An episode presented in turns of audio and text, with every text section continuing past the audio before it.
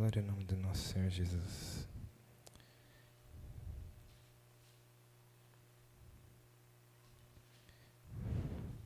Provérbios capítulo 4, verso 23, vai dizer assim: Sobretudo o que se deve guardar, guarda o teu coração, porque dele procedem as fontes da vida. Vou ler de novo. Sobre tudo que se deve guardar, guarda o teu coração, porque dele procedem as fontes da vida. Amém? Até aí. Deus abençoe. Pode se sentar. Aleluia. Glória ao nome do nosso Senhor Jesus. A gente vê aqui o escritor de Provérbios, o sábio Salomão, dizendo: De todas as coisas que devemos guardar, devemos guardar o nosso coração algumas versões que diz sobre tudo que se deve guardar, guarda a sua mente. É, o nosso coração, a gente tem diversos exemplos na Bíblia, que é dele que procede as verdadeiras intenções do nosso ser, as verdadeiras intenções de nós mesmos. E a única pessoa que consegue manter o coração do homem limpo é Deus. A gente sabe disso. É, eu estive meditando ontem, ontem, terça-feira, é, na mensagem que o Jonas pregou, na última quarta, sobre Neemias. E eu senti do Senhor que o Senhor queria que eu ouvisse aquela palavra sobre Neemias, em que é, o Jonas falou a respeito daquele Neemias, que ele era um homem, um copeiro, e ele viu a sua cidade, a cidade dos seus pais, ser destruída. E ele vai, ele pede ao rei dele, é, ele era copeiro do rei, então ele pede ao rei dele que o rei deixe ele voltar e ajudar o seu povo. E quando o rei permite ele voltar, ajudar o seu povo, dar material para ele ajudar o povo, ele chega é, lá na, sua, na cidade dele e em Jerusalém e vê totalmente destruída Jerusalém. E eu estava tentando ouvir essa mensagem ontem, eu estava no serviço e o Senhor me direcionando para ouvir essa mensagem, em que é, Neemias ele é usado pelo Senhor para para construir, conseguir construir, reconstruir Jerusalém, reconstruir a cidade. Eu não estava entendendo porque o Senhor estava querendo tanto que eu ouvisse essa palavra. E ontem eu estava ouvindo no serviço, trabalhando, não conseguindo focar muito nessa palavra. E o que a gente vê é Neemias, ele foi um homem muito forte ali. Estava todos naquela cidade, todos os familiares, todos os parentes dele, todo o povo dele estava totalmente desolado, mas ele foi um homem muito sábio. Ele soube literalmente onde, onde colocar o coração dele naquele momento. E ontem eu não consegui ouvir muito essa, essa, essa mensagem do, do Jonas. Aqui na igreja a gente tem o Spotify, né, onde a gente consegue ouvir as pregações e também são gravados os cultos. E eu estava ouvindo no Spotify, só que não estava conseguindo prestar atenção. E o Senhor sempre me direcionando a ouvir essa mensagem. Eu voltava, tentava entender e às vezes me distraía no trabalho e não estava conseguindo focar no que o Senhor estava querendo me dizer ali. E, é, como muito sabe, ontem, exatamente ontem, ocorreu um fato né, em casa em que foi furtado algumas coisas em casa e eu cheguei em casa é, e, tipo, minha casa estava com é, alguns móveis roubados e eu comecei a pensar em relação a tudo que aconteceu. E hoje de manhã o Senhor me direcionou de novo a ouvir essa palavra de Neemias. Eu olhei minha casa como se fosse Jerusalém. E o Senhor começou a falar ao meu coração. O que eu quero dizer? Assim como Neemias chegou em Jerusalém e viu Jerusalém basicamente toda destruída, basicamente o senhor ele quis fazer um paralelo comigo com o que aconteceu tipo, olhar a casa com alguns móveis roubados e Jonas quando ele pregou a respeito disso ele falou qual é a nossa reação diante de algum acontecimento aonde está o nosso coração e como a gente vai reagir. Aquele que reconstrói é sempre o Senhor. E aquilo eu vi, mediante a todas as situações que acontecem na nossa vida, o que ajuda a gente a passar por todas elas é onde está posicionado o nosso coração. O nosso coração, ele, está, ele tem que estar totalmente no centro, que é Jesus. Quando o nosso coração está em Jesus, pode vir adversidades na nossa vida, pode vir lutas, pode vir o que for. Como a gente cantou aqui, Ele é grande e Ele é fiel. Ele é maior que todas essas coisas. Eu sempre digo para as pessoas: seu problema é muito pequeno diante do Senhor. Porque o nosso Senhor ele é tão grande que ele mediu os céus com a palma das suas mãos. Quão grande é o nosso Deus. Aleluia. E para a gente conseguir manter o nosso coração limpo, para conseguir passar é, as, as adversidades, a gente conseguir manter o nosso coração em Deus, para conseguir passar por todas essas coisas que acontecem na vida do cristão, a gente precisa manter os exercícios espirituais. É, Paulo vai dizer para Timóteo, em Timóteo capítulo 4, e o versículo 8, ele diz assim: Pois os exercícios físicos têm alguma utilidade, mas o exercício espiritual tem valor para tudo, porque o seu resultado é a vida, tanto agora como no futuro. E o que é exercício espiritual? A gente vê os exercícios espirituais, diferentes do exercício físico, os dois são necessários. É necessário a gente fazer exercício físico para a gente manter uma saúde boa.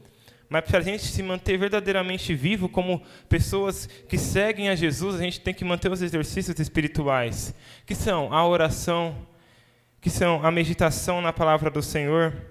Não existe um cristão que não fala com, com Deus. Não existe um seguidor de Jesus que não fala com Ele. A gente precisa estar em diálogo com o Senhor diariamente. Assim como, basicamente, a gente precisa fazer exercício todos os dias no nosso corpo, todos os dias a gente está buscando ao nosso Senhor Jesus Cristo. Davi ele vai dizer que um dia em sua casa vale mais que mil outros em outro lugar. Então, é muito importante a gente valorizar o privilégio de a gente poder acessar o nosso Deus em oração. Amém. Glória ao nome do nosso Senhor Jesus Cristo. E isso é uma arma para a gente manter o nosso coração guardado no Senhor. A única forma da gente conseguir manter o nosso coração firme é a gente fazendo os exercícios espirituais. É a gente verdadeiramente buscando a Deus em nossa rotina, em nosso dia a dia. Tem um, um escritor chamado C.S. Lewis. Escreveu o livro Cristianismo Puro e Simples. Ele diz que quando a gente coloca Jesus no nosso dia a dia, na nossa rotina, a gente, é, nos dias de hoje, aqui no Brasil, a gente espera tantas vezes que chegue o final de semana, porque é, a semana é, é, mais trabalhosa, e final de semana, às vezes, é onde a gente descansa, a gente vê os familiares. E ele diz que quando a gente coloca Jesus na nossa rotina, a gente fica feliz na segunda-feira, fica feliz na terça-feira, fica feliz na quarta-feira. A gente vive contente todos os dias porque a gente está com o nosso Salvador. Porque Ele é o centro do nosso coração. E a gente aprende aqui que quanto mais a gente mantém esses exercícios espirituais, essa rotina de buscar a Deus, a gente se fortalece. E assim a gente fortalecendo, a gente consegue ajudar o nosso próximo e fortalecer o nosso irmão. Glória ao nome do nosso Senhor Jesus. A gente temos que focar nas coisas de Deus e não se distrair com as coisas do mundo. A Bíblia diz que o homem Davi foi um rei e ele foi um homem segundo o coração de Deus. E resumindo basicamente o contexto aqui da história de Davi, ele era um homem que sempre buscava a Deus, um homem que foi escolhido, ungido a rei por Deus, ainda antes mesmo dele nascer, assim como a gente ouviu no domingo. E Davi, ele foi um homem que que teve muitos desafios na vida dele, mas ele sempre foi um homem segundo ao coração de Deus, não porque ele sempre ele, ele só acertava, não, ele errava também. Mas ele foi um homem segundo ao coração de Deus, porque quando ele errava, quando ele se distraía com algo, ele se quebrantava e voltava o coração para Deus. A gente vê que o rei Davi, ele acaba se apaixonando por uma mulher de outro homem, que era de um dos seus soldados, Urias, Uzias. E acaba que ele coloca esse homem na linha de frente, porque essa mulher fica grávida e ele, como um rei, tinha que é, herdar o filho dele. E se o povo descobrisse que ele, como um rei, se relacionou com outra moça, ele ia basicamente até talvez perder o seu reinado. E ele faz com que esse homem, na guerra, vá na linha de frente e ele vai, e, e esse homem morre.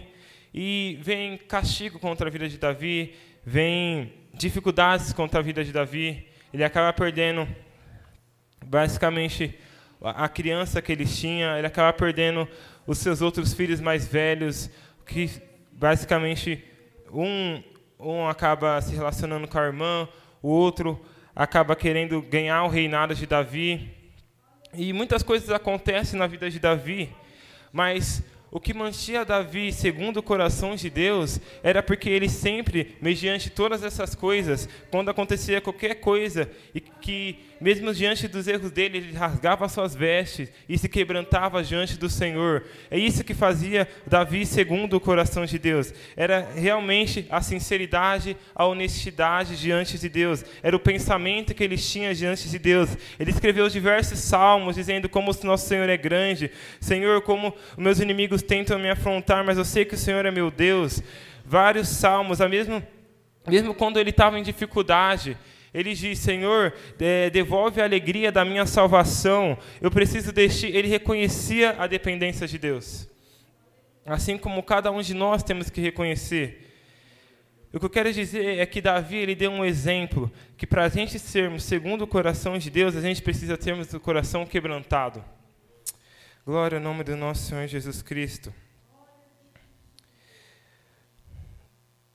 Aqui vai dizer, ó, como ter um coração quebrantado. Os sacrifícios diz assim: o coração, a um coração quebrantado, o nosso Senhor Deus, ele não, ele não resiste. Glória ao nome do nosso Senhor Jesus Cristo. O Senhor não resiste a um coração quebrantado, um coração verdadeiro. A nossa melhor oração é quando nós, é aquela oração que a gente realmente conversa com o nosso Deus, dizendo tudo que a gente está sentindo. Sempre entenda que o seu melhor amigo, ele é Deus. Você não pode dar o seu coração para qualquer pessoa, você não pode é, se desabafar com qualquer pessoa, mas sim as pessoas que Deus direciona. Você tem que sempre estar com seu coração em Deus. Ele é seu melhor, ele é, ele é seu maior conselheiro. Ele é aquele que vai te ajudar mediante a dificuldade. O nosso coração, desde quando nascemos, crescemos, nosso coração ele passa por diversas dificuldades, passa por diversos eventos. Quando a gente fala de, de coração, voltando no versículo aqui 4 de Provérbios, a gente também está falando da nossa mente. E a nossa mente passa por momentos felizes, passa por emoções felizes, passa por emoções tristes. Mas o que mantém a gente caminhando é sempre o nosso Senhor Jesus Cristo. O que eu acho mais forte na igreja do Senhor não é quantas vitórias apenas a igreja tem, mas é quanto o inimigo tenta vir contra a igreja e quantas vezes ela se levanta. Cada vez que o inimigo tenta atacar a igreja, a igreja se levanta. E, ela, e o inimigo não prevalece contra a igreja porque a igreja é do Senhor. E como a igreja se levanta? Porque o coração dela está em Deus. E assim que deve estar o nosso coração, no nosso Senhor Jesus. E falando sobre não perder o foco, em Mateus 15 vai dizer, Mateus 15, versículo 1, diz assim: Então chegaram ao pé de Jesus uns escribas e fariseus de Jerusalém, dizendo: Por que transgride os seus discípulos a tradição dos anciões, pois não lavam as mãos quando comem pão? Ele, porém, respondeu, respondendo, disse-lhe: Por que transgride vós também o mandamento de Deus pela, pela vossa tradição? Porque Deus ordenou, dizendo: Honra o teu pai e a tua mãe. E quem mal disser ao teu pai ou à sua mãe, que morra de morte. Mas vós dizeis: Qualquer que disser ao seu pai ou à sua mãe, é oferta ao Senhor e que podereis aproveitar de mim. Esse não precisa honrar nem seu pai e nem a sua mãe. E assim invalidaste pela vossa tradição o mandamento de Deus, hipócritas. Bem profetizou Isaías a vosso respeito, dizendo: Esse povo honra-me com seus lábios, mas o coração está longe de mim. Mas em vão me adoram, ensinando doutrinas que são preceitos dos homens, e chamando a si a multidão, disse-lhe: Ouvi e entendei. O que contamina o homem não é o que entra na boca, mas o que sai da boca. Isso é o que contamina o homem. Então, acercando-se deles, os seus discípulos disseram: Sabes que os fariseus, ouvindo essas palavras, se escandalizaram? Ele, porém, respondendo: Toda planta que meu Pai celestial não plantou será arrancada. Deixa os, os condutores cegos. Ora, se um cego guiar outro cego, ambos irão cair na cova. Glória a Deus. A gente vê aqui que, nesse contexto, os fariseus, eles queriam criar tradições, criar doutrinas que ia contra a palavra do Senhor.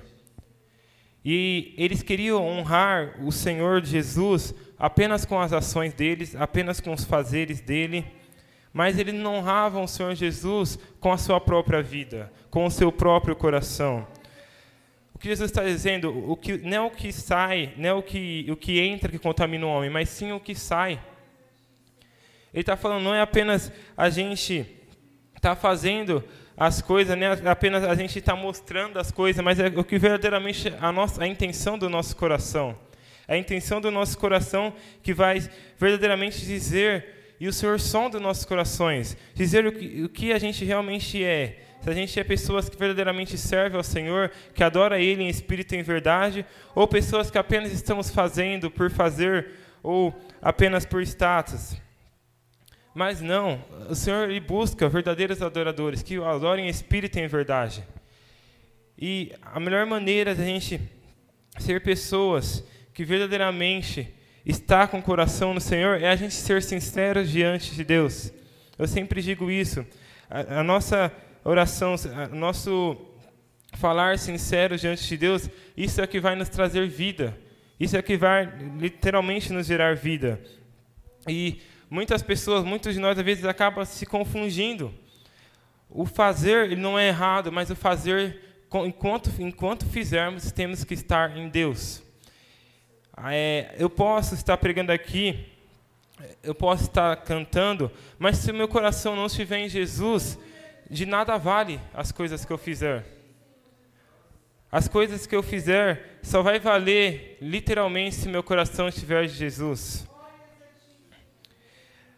Paulo, ele vai dizer que se a nossa esperança for só nessa terra, se a minha esperança fosse só nessa terra, eu seria o homem mais miserável de todos os homens. A nossa esperança tem, tem que estar no céu. Por que eu estou dizendo isso? Porque se a gente está focando só no fazer, e só em status, e só ter uma boa vida aqui na terra, a gente está com o coração no lugar errado. Mas quando a gente está com o coração nos céus, a gente fala como Paulo: se a minha esperança fosse só nessa terra, eu seria o mais miserável, mas como a minha esperança é no céu, eu sou uma pessoa mais enriquecida desse mundo. Glória ao nome do Senhor Jesus.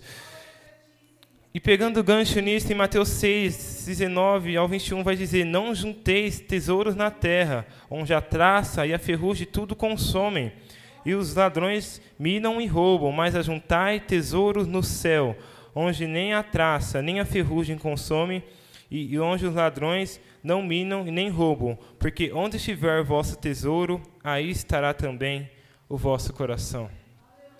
O nosso coração, literalmente, tem que estar no Senhor. Nossos tesouros literalmente têm que ser tesouros que a gente junta nos céus. E esses tesouros que a gente junta nos céus é ouvindo e praticando a palavra de Deus. É a única forma de a gente juntar tesouros no céu. E quanto mais a gente se aproxima de Deus, quanto mais a gente junta tesouros no céu, as coisas desse mundo vão ficando desinteressantes. Quanto mais você está próximo de Deus, o mundo vai ficando estranho para você, o mundo vai ficando totalmente sujo para você. E você não quer mais ficar perto do mundo, você não quer mais se conformar com o mundo, mas você quer transformar pela renovação da sua mente, pela renovação do seu entendimento. E nosso entendimento é renovado quando a gente coloca o nosso coração no lugar certo. Glória ao nome do nosso Senhor Jesus Cristo. Diz aqui: os sacrifícios que agradam a Deus são um espírito quebrantado, um coração quebrantado e contrito. Isso é o que agrada a Deus. E essa mensagem, ela é, ela é bem reta para a gente passar por diversas situações que vai acontecer na nossa vida, temos que estar com o nosso coração em Deus. Essa palavra veio primeiro para mim. Eu falei, Senhor, isso é verdade. Se a nossa mente estiver em Ti, se nosso coração estiver em Ti, pode vir qualquer tribulação, irmãos. A gente vai conseguir passar. O Senhor nunca vai dar para você uma cruz que você não consiga carregar. Então, quando seu coração está nele, ele te dá força para carregar. Quando Jesus ele diz que o primeiro mandamento é amar Ele acima de tudo, com todo o coração, com todo o coração, com todo o nosso entendimento e com toda a nossa alma e com toda a nossa força, você vê que Ele está dizendo: se o seu coração, se o seu amor de todo o seu coração estiver em mim, de toda a sua mente estiver em mim, você vai conseguir praticamente cumprir muitos dos mandamentos. Por quê? Porque se seu coração estiver em Deus, você passa por qualquer situação. Glória ao nome do nosso Senhor Jesus Cristo. Seu coração estando em Deus, você vai conseguir passar por qualquer situação. Amém? Eu vou encerrar por aqui e quero que você saia daqui sabendo. Mantenha o seu coração em Deus. E lembre sempre, a gente manter o coração em Deus, temos que fazer os exercícios espirituais, a oração, falar com Deus ler a palavra, meditar na palavra de Deus, estar sempre em consagração com o Senhor. Amém? Glória a Deus. Agradeço a oportunidade.